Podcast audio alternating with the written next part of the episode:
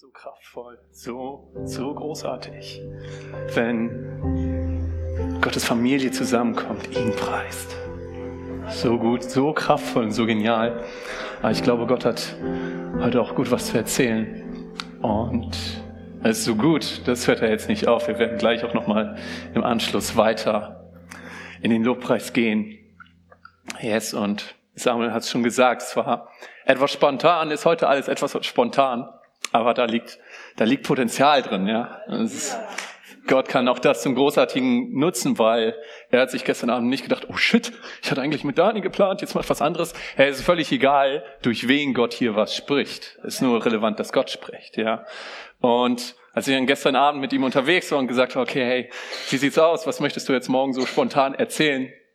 Ist mir eine Situation in Erinnerung gekommen, die ich vor vier, fünf Monaten hatte.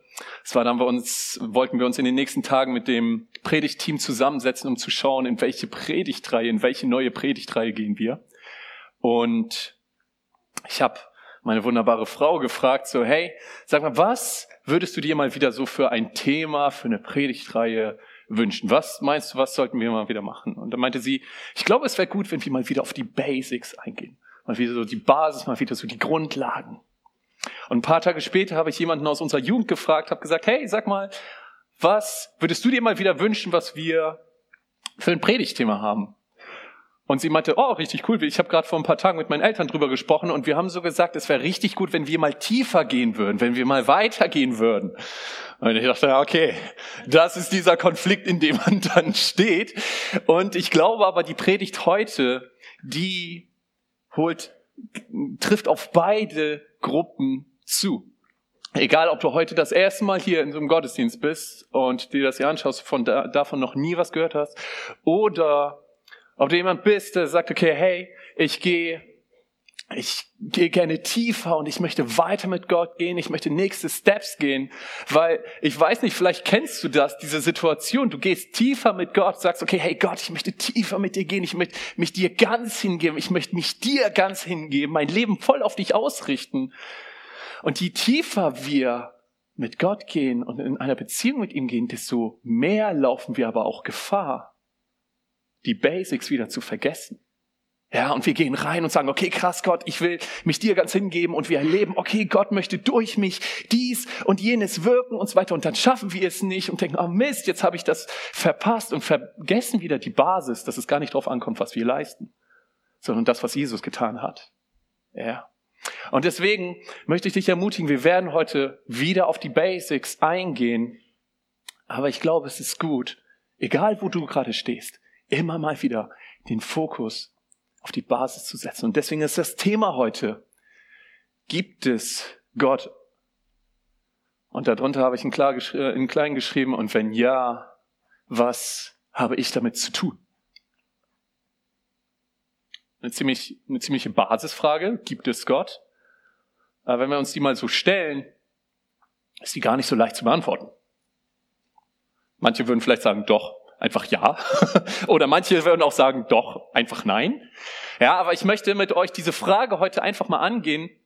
Und ich habe diese Frage in drei Unterfragen gepackt. An diese Fragen gehe ich mit euch an, weil ich glaube, wenn wir diese drei Unterfragen für uns beantworten, dann finden wir für uns eine Antwort, ob wir wirklich glauben, dass es einen Gott gibt. Ja? Komm mit mir die erste Frage. Die allererste Frage ist, hat Jesus wirklich gelebt?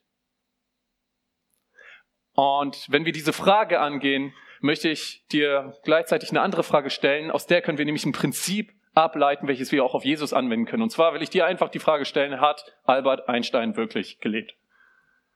Es werden wahrscheinlich die meisten, wenn nicht sogar alle hier sagen, ja, er hat gelebt. Yes. Aber woher wissen wir das überhaupt? Ich meine, keiner von euch, keiner von uns, ich muss mich selber mit reinnehmen, hat ihn ja persönlich kennengelernt. Nicht mal Ingo. ja? Keiner von uns hat ihn persönlich kennengelernt und trotzdem sind wir überzeugt, dass es Albert Einstein wirklich gegeben hat, dass er wirklich gelebt hat. woher wissen wir das denn?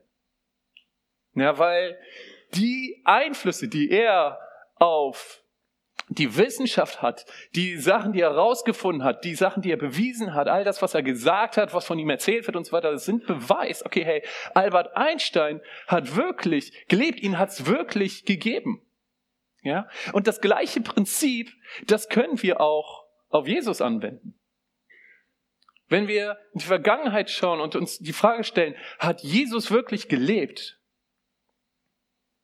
Dann brauchen wir gar nicht weit schauen. Wir müssen nur mal auf unsere Jahreszahl schauen. Welches Jahr schreiben wir aktuell? 2023 nach Christus. Unsere Jahreszahl ist davon abhängig, wann Jesus gelebt hat.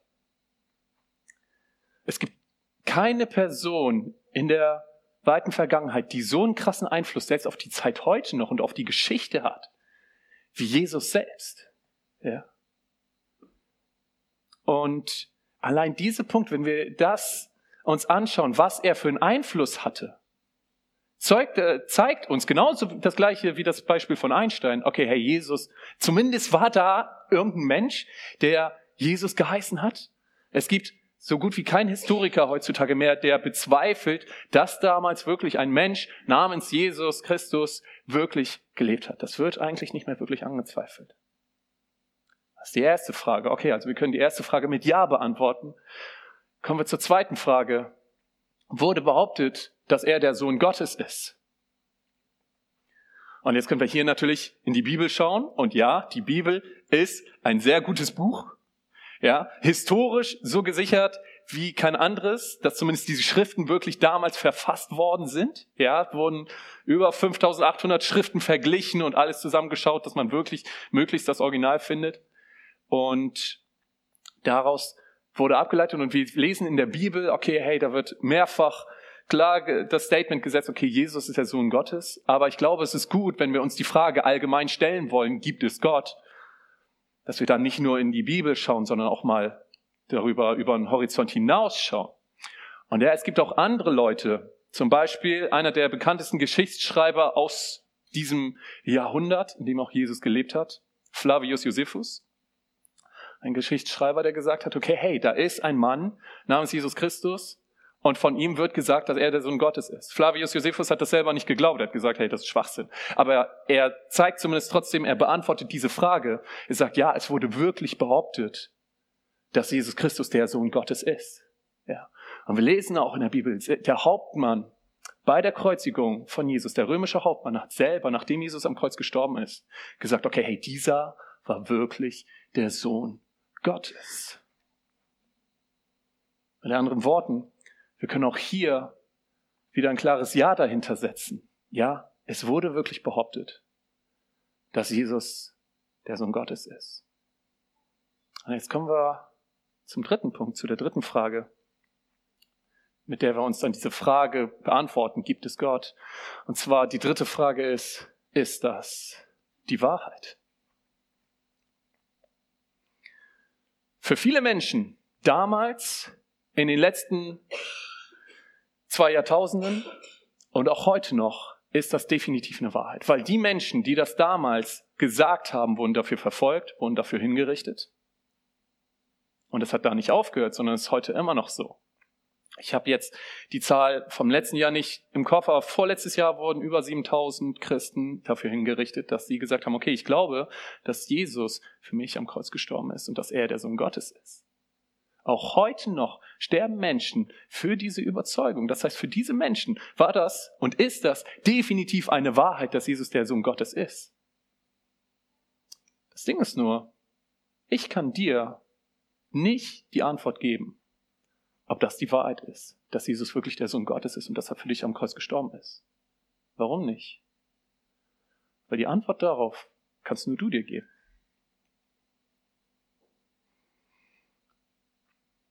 Und wenn du zum Schluss kommst und sagst, okay, hey, ich glaube, dass Jesus Christus der Sohn Gottes ist, dass er für mich am Kreuz gestorben ist, dann bedeutet das, dass du auf jeden Fall glaubst, dass es einen Gott gibt und dass du mindestens an einen Teil der Aussagen, wenn nicht sogar an alle Aussagen der Bibel glaubst. Und wenn du zum Schluss kommst, dass du sagst, hey, nee, ich glaube das nicht, dann ist das deine freie Entscheidung. Ja, aber das waren jetzt einfach drei Fragen, wie wir uns meiner Meinung nach das relativ leicht herleiten können. Okay, glaube ich, dass es einen Gott gibt? Oder glaube ich es nicht? Und jetzt möchte ich mit euch reinstarten in die zweite Frage, die ich darunter gestellt hatte. Das erste war, gibt es Gott? Und das zweite war, und wenn ja, was habe ich damit zu tun? Warum ist das überhaupt für mich heute wichtig, ob es einen Gott gibt oder nicht? Warum ist das wichtig? Ich meine, ich lebe hier auf der Erde. So, was hat das überhaupt mit mir zu tun? Und da möchte ich heute ein Thema reingehen. Ah, das wird krass. Ich habe da richtig Bock drauf, das wird nice, aber ich weiß, das wird herausfordernd. Und wer schon ein paar Predigten von mir gehört hat, der weiß, ich bin nicht nah am Wasser gebaut. Ich bin mehr so im Wasser reingebaut. Es wird tough, aber ich glaube, wir, wir schaffen das gemeinsam. Es wird, es wird gut. Yes. Und ich möchte euch reinnehmen in eine These, die ich nicht selber aufgestellt habe, sondern die hat ein Doktor aufgestellt, der sehr in die Richtung geforscht hat. Der hat nämlich gesagt, jeder Mensch hat eine Sehnsucht nach unendlicher und bedingungslosen Liebe. Das war erstmal die These, die er aufgestellt hat. Wenn ich erstmal gedacht habe, okay, ja, stimmt, stimmt das denn jetzt überhaupt? Ich habe mich da, habe mich da so etwas mit auseinandergesetzt und haben wir geschaut, okay, als erstes Mal haben wir überhaupt eine Sehnsucht allgemein nach Liebe. Haben wir überhaupt eine Sehnsucht nach Liebe? Und ich habe dann da so etwas drüber nachgedacht, habe gedacht, ja, es stimmt. Ich meine, ich trifft dir wahrscheinlich auf die wenigsten zu, aber du kannst eine Villa haben, du kannst einen fetten Porsche haben, du kannst so viel Geld auf dem Konto haben, wie du willst. Wenn du das Gefühl hast, nicht geliebt zu werden. Ich bin überzeugt, dann fehlt dir was. Und es gibt jemanden, der das beurteilen kann. Jim Carrey, seiner Zeit, so einer der erfolgreichsten oder damals sogar der erfolgreichste Schauspieler, eine Zeit lang der bestbezahlteste Schauspieler, der war extrem bekannt, hatte sau viele Fans, hatte ganz viele Villen, ganz viele Porsches und so weiter, hatte so viel Geld, wie er nur haben konnte. Die Leute haben ihn gefeiert und alles Mögliche. Und er selber hat gesagt, I wish everyone could experience being rich and famous so they think it wasn't the answer to anything. Mit anderen Worten, er sagt, hey, ich wünschte, jeder Mensch könnte mal berühmt werden, könnte mal ein dickes Haus haben, ein Porsche haben, alles, was sie wollen. So dass sie merken, das ist nicht die Antwort. Das füllt dich nicht aus. Das ist nicht das, was du im Kern brauchst. Und hey, er muss das beurteilen können, oder?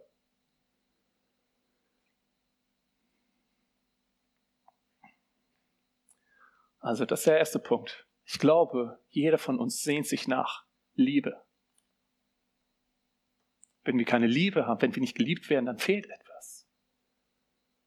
Der zweite Punkt ist der, ich glaube, jeder hat eine Sehnsucht nach unendlicher Liebe. Ich meine, ich habe wunderbare Eltern, die mich geliebt haben, die mich mit Liebe überschüttet haben. Aber hey, ich bin nie an den Punkt gekommen, dass ich gesagt habe, okay Mama, reicht jetzt, bin fertig mit Liebe, den Rest deines Lebens, äh, meines Lebens bin ich jetzt fertig und Ende. Ich habe Liebe durchgespielt, reicht jetzt. Uh -uh. Das, hat, das hat nicht aufgehört. Ich habe eine Sehnsucht nach unendlicher Liebe, die soll niemals aufhören. Der Wunsch bleibt immer da. Egal wie sehr ich von irgendjemandem geliebt werde. Der zweite Punkt ist, wir haben eine Sehnsucht nach bedingungsloser Liebe, eine Liebe, die nicht an Bedingungen geknüpft ist. Und ich möchte euch reinnehmen in eine kurze kleine Story, die vielleicht der eine oder andere nachfühlen kann. Es war das erste Mal, dass ich eine junge Dame gedatet habe. Und ihr wisst, ihr könnt, vielleicht der eine oder andere Mann kann es vielleicht nachfühlen, vielleicht die eine oder andere Frau auch. Ich bin in den Laden gegangen habe mir eine Deo-Flasche geholt, bin nach Hause gegangen. Vor diesem Date habe ich diese Deo-Flasche leer gemacht. Wir haben mich komplett eingesetzt, es war alles voll. So, ne? Damit bloß alles da cool ist, ja, damit ich bloß gut rieche und dann war ich fertig damit, dann hatte ich noch so ein Toilettenwasser, so ein öde Toilette, habe das noch überall rangemacht und so. Und dann, ohne Witz, wirklich so, hat der kleine Andi sich gedacht, okay, hey, das einzige habe ich vielleicht noch Mundgeruch, weiß ich nicht, kann man so leicht nicht checken. Ich hatte noch das öde Toilette, Und hat gedacht, okay, einmal riecht ja gut, dann wird es auch gut schmecken. Nein, schmeckt nicht gut. Kann ich euch sagen, ist nicht der Fall. So. Bin nach unten gegangen, meine Eltern, jetzt gesagt, was hast du denn gemacht? So, so viel zu dem Thema. Weiter muss ich die Story nicht erzählen, aber es war mir wichtig. Ich habe gesagt, hey, ich will bloß gut riechen, ich will bloß cool rüberkommen. Es ist mir wichtig. Ja. Doch jeder, der schon mal tiefer in eine Beziehung, in eine Partnerschaft reingekommen ist, weiß, irgendwann hast du den Wunsch, dass dein Partner dich auch dann liebt, wenn du vielleicht gerade mal nicht so gut riechst. Oder wenn du gerade nicht der Coolste bist. Vielleicht, wenn du gerade sogar mal schlecht drauf bist, deinen Partner mal unfair behandelt hast oder sowas, hast du trotzdem noch diesen Wunsch, dass du dennoch geliebt bist. Deswegen glaube ich, dass jeder Mensch genauso eine Sehnsucht danach hat. Nach einer Liebe, die bedingungslos ist. Wo wir nicht eine Maske aufsetzen müssen. Wo wir nicht irgendwas leisten müssen. Wo wir nicht keine Fehler machen dürfen. Und deswegen glaube ich, dass es wahr. Ich glaube, ja, jeder Mensch hat ein Bedürfnis nach unendlicher und bedingungsloser Liebe. Das Problem ist nur, dieses Bedürfnis kriegen wir nicht durch andere Menschen gestillt. Auch nicht durch unseren Partner. Ich meine, ich liebe Rahel. Sie ist eine wunderbare Frau. Auf jeden Fall. Aber wisst ihr was? Meine Liebe zu ihr ist nicht unendlich. Und jetzt fängt es schon an, Alter. Okay. Es wird der Tag kommen. Ach, Alter. Jo, das geht später noch weiter. Es wird der Tag kommen, wo ich sie nicht mehr lieben kann. Oder umgekehrt, sie mich nicht. Einer von uns beiden wird als erstes diese Erde hier verlassen. Meine Liebe zu ihr ist nicht unendlich. Und wisst ihr was? Meine Liebe zu ihr ist auch nicht bedingungslos. Wisst ihr, warum ich sie geheiratet habe? Wisst ihr, warum ich gesagt habe, hey, Schatz, ich liebe dich? Das erste Mal. Weil sie so ist, wie sie ist. Sonst hätte ich auch jede andere Frau heiraten können. Aber ich liebe sie, weil sie so ist, wie sie ist. Das ist eine Bedingung. Und ja, mein Ja, was ich ihr jetzt vor dem Altar gegeben habe, das haben wir uns vorgenommen, ist bedingungslos. Ja. Aber die Liebe, das erste Mal, wo ich gesagt habe, hey, ich liebe dich, das waren Bedingungen, dass sie nämlich so ist, wie sie ist. Also meine Liebe zu ihr ist weder unendlich noch bedingungslos. Jetzt ist die Frage, wenn, wenn jeder Mensch so ein Bedürfnis danach hat, nach unendlicher und bedingungsloser Liebe, wir sie aber nicht in anderen Menschen finden, auch nicht in unserem Partner finden, wo finden wir denn die Antwort darauf? Und ich habe die Antwort für mich gefunden und ich möchte dich reinnehmen in eine Story, die krass ist, die heftig wird, die aber eine meiner Lieblingsstories aus der Bibel ist und wird um die Kreuzigungsgeschichte gehen. Und wir werden da einfach mal ein bisschen genauer reingucken. Und ich kann jetzt schon sagen, es wird, es wird tough werden. Aber ich glaube, es ist wichtig. Ja. Also komm mit mir in diese Story rein. Wir lesen es in der Bibel vom Abendmahl. Jesus sitzt mit seinen Jüngern zusammen und sagt, okay, hey, einer von euch wird mich verraten. Und Judas verlässt den Raum. Anschließend geht Jesus in den Garten Ebsemane und sie beten und Jesus betet und sagt, hey Gott, wenn es irgendeine andere Möglichkeit gibt, bitte lass den Kelch an mir vorbeigehen, bitte verschone mich. Aber er sagt, hey, dein Wille soll geschehen, nicht meiner. Und Judas kommt zurück mit Soldaten. Er sagt, hey, das ist er. Nehmt ihn fest. Und Jesus wird festgenommen, wird vor ein Tribunal gebracht, wo falsche Zeugen, falsche Anschuldigungen gegen ihn vorbringen. Ja, es steht geschrieben, dass selbst die Richter da gemerkt haben, hey, das passt nicht. Die Zeugen widersprechen sich gegenseitig. Das passt alles nicht zusammen. Dieser Mann ist unschuldig. Und dennoch steht Jesus am nächsten Tag vor der Volksmenge und neben ihm steht Pontius Pilatus, der Mann, der jetzt die Verantwortung hat, der jetzt entscheiden kann, okay, wird Jesus hingerichtet oder nicht. Und neben Jesus steht noch ein anderer Mann, nämlich Barabbas. Und jetzt kommt mit mir in diese Bibelstelle in Lukas 18 ab Vers 38, Johannes 18 ab Vers 38, Dann ging er, hier ist von Pontius Pilatus die Rede, dann ging er wieder zu den Juden hinaus und sagte ihnen, meiner Meinung nach ist der Mann, hier ist von Jesus die Rede, meiner Meinung nach ist der Mann unschuldig. Ich will euch wie üblich auch in diesem Jahr am Passafest einen Gefangenen freigeben. Wenn ihr wollt, lasse ich diesen König der Juden frei. Aber sie schrien laut, nein, nicht den, wir wollen Barabbas. Barabbas aber war ein Verbrecher meine, wenn ich mir die Story so angucke, ist direkt der erste Gedanke, hey, Pontius Pilatus steht da, sagt, okay, hey, hier, ich habe einen Unschuldigen und einen Schuldigen. Jetzt gebe ich euch die Wahl, hey, wen wollt ihr hingerichtet haben? Das ist doch nicht fair. Wenn schon feststeht, hey, da ist einer unschuldig, ein anderer ist schuldig, das überhaupt noch zur Debatte zu stellen, welcher von beiden hingerichtet wird. Wie reagiert das Volk? Wir sagen, okay, hey, komm, gib uns Barabbas und kreuzige Jesus.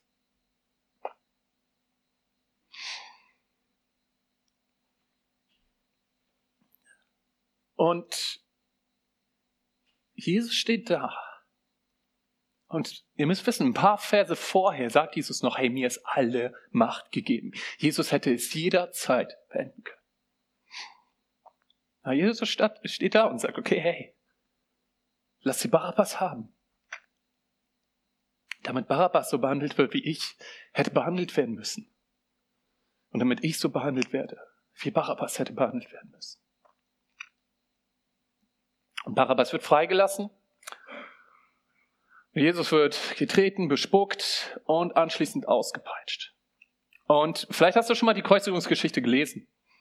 Und man liest das so leicht drüber weg, so, okay, Jesus wurde ausgepeitscht, weiter geht's. Ich habe mich mal damit beschäftigt, wie, wie sieht's aus? Wie, wie lief damals so ein Auspeitschen ab? Und beim Auspeitschen damals war so eine Peitsche mit einigen Bändern dran und in diese Bänder waren Bleikugeln und Knochensplitter eingearbeitet. Und diese Peitsche wurde mit voller Wucht auf den Rücken geknallt. Das Problem ist, dass bei solchen Peitschenhieben als erstes Blutergüsse entstehen aber wenn diese Peitschenhiebe dann fortgeführt werden, brechen diese Blutergüsse auf und am Ende hängt die Haut nur noch in Fetzen herab. Und so wurde Jesus mindestens 39 Mal ausgepeitscht. Es war nicht selten, dass Menschen alleine schon durchs Auspeitschen gestorben sind. Und Jesus erträgt das, bleibt standhaft. Es geht weiter. Und er muss sein, er muss seinen eigenen, sein eigenes Kreuz zur Kreuzigungsstelle tragen. Unterwegs bricht er zusammen, weil er die, weil er nicht mehr kann. Und auf Golgatha, auf dem Berg angekommen, werden ihm 10 bis 15 Zentimeter lange Nägel durch Hände und Füße ins Kreuz getrieben. Und das Kreuz wird aufgestellt. Und das Problem ist, wenn du so an einem Kreuz hängst, dann kannst du nicht atmen, weil zu viel Druck auf deinem Brustkorb ist. Fazit, Jesus musste sich hochstemmen an seinen Füßen, an seinen Händen, um überhaupt atmen zu können. Und so hing er da für mehrere Stunden. Und was sagt Jesus? In dem Moment, wo er da am Kreuz hängt.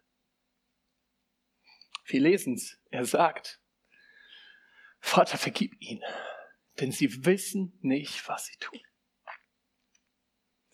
Man, wie unglaublich ist das? Jesus Christus, der einzige Mensch, der nie einen Fehler gemacht hat, der nie missgebaut hat, wird da von Menschen hingerichtet auf die brutalste Art und Weise von Menschen, die Fehler machen, die missbauen, die das eigentlich verdient hätten. Und er hängt da am Kreuz und er betet noch für sie. Was kann einem Menschen, und auch wenn Jesus der Sohn Gottes war, war er trotzdem Mensch mit dem gleichen Bedürfnis, mit dem gleichen Schmerzempfinden wie wir. Was kann einem Menschen so viel Kraft geben, dass er in so einer Situation so reagieren kann? Ich glaube, es gibt nur eine Antwort. Und zwar eine Liebe, die unendlich und bedingungslos ist.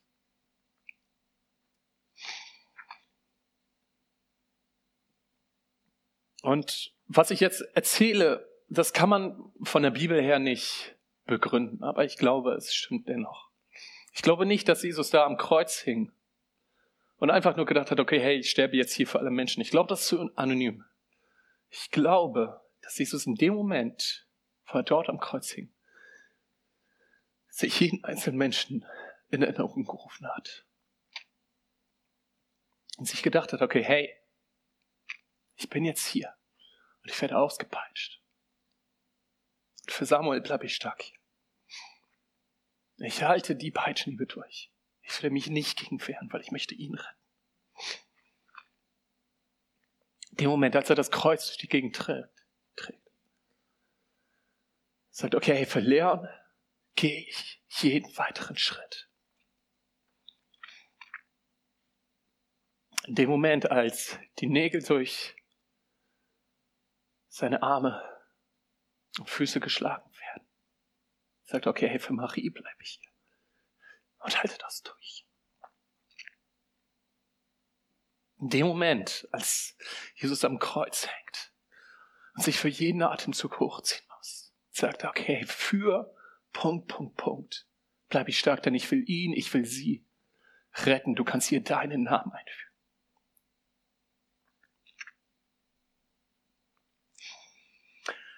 Und letzten Endes, ich weiß nicht, wie es dir geht, aber wenn ich mir das so vorstelle, dann kommen Gedanken in mir hoch, dass ich so denke, okay, komm, komm, Jesus, tu das nicht. Ich will, ich will gut sein. Ich will es schaffen. Du brauchst das nicht tun. Und Jesus sagt nun, nein, mein Sohn, meine Tochter, lass es zu, dass ich all das dass ich all deine Schuld, dass ich all dein Versagen, all deine Fehler auf mich nehme. Und letzten Endes, wir stehen da, genauso wie Barabbas am Anfang der Story. Und uns werden die Fesseln abgenommen und wir merken, dass wir frei sind. Und jetzt haben wir die freie Entscheidung. Was tun wir?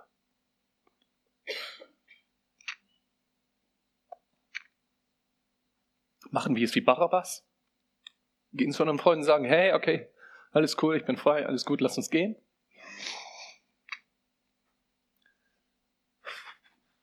Oder kommen wir hin zum Kreuz und sagen, hey, danke Jesus. Danke, was du für mich getan hast. Und ich sage ja dazu. Ich nehme das an, was du für mich getan hast. Und ich sage ja zu einem Leben mit dir was er sich so sehr wünscht.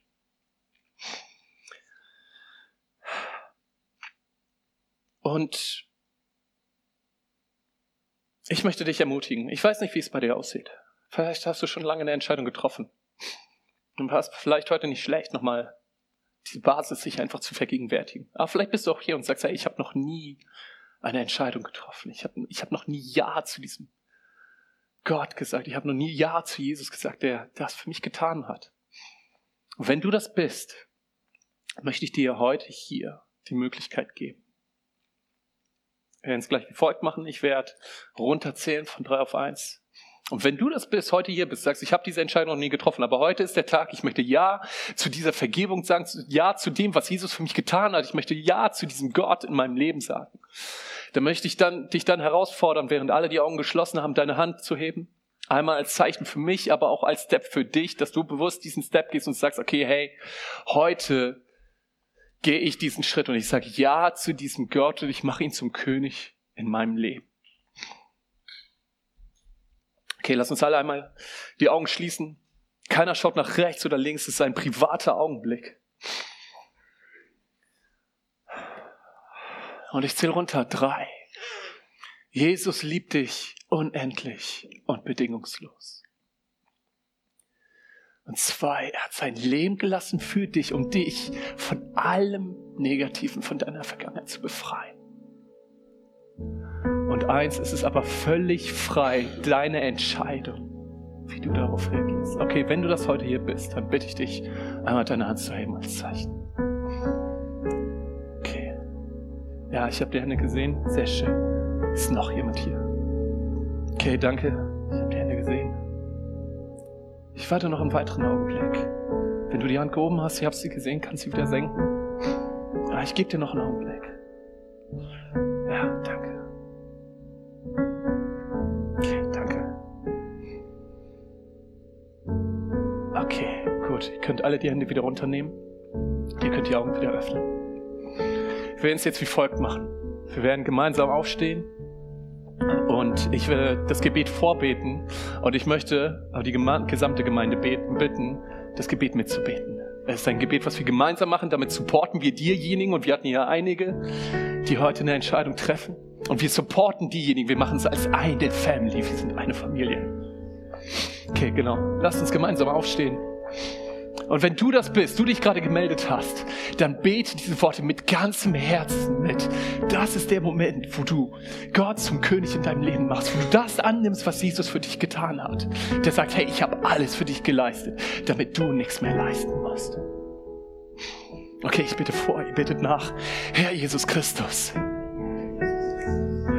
heute komme ich zu dir. Ich sage Ja zu einem Leben mit dir. Und ich sage Ja zu deiner Liebe. Danke, dass du am Kreuz für mich gestorben bist. Danke, dass du mir all meine Schuld vergibst. Befreie mich von allem Negativen,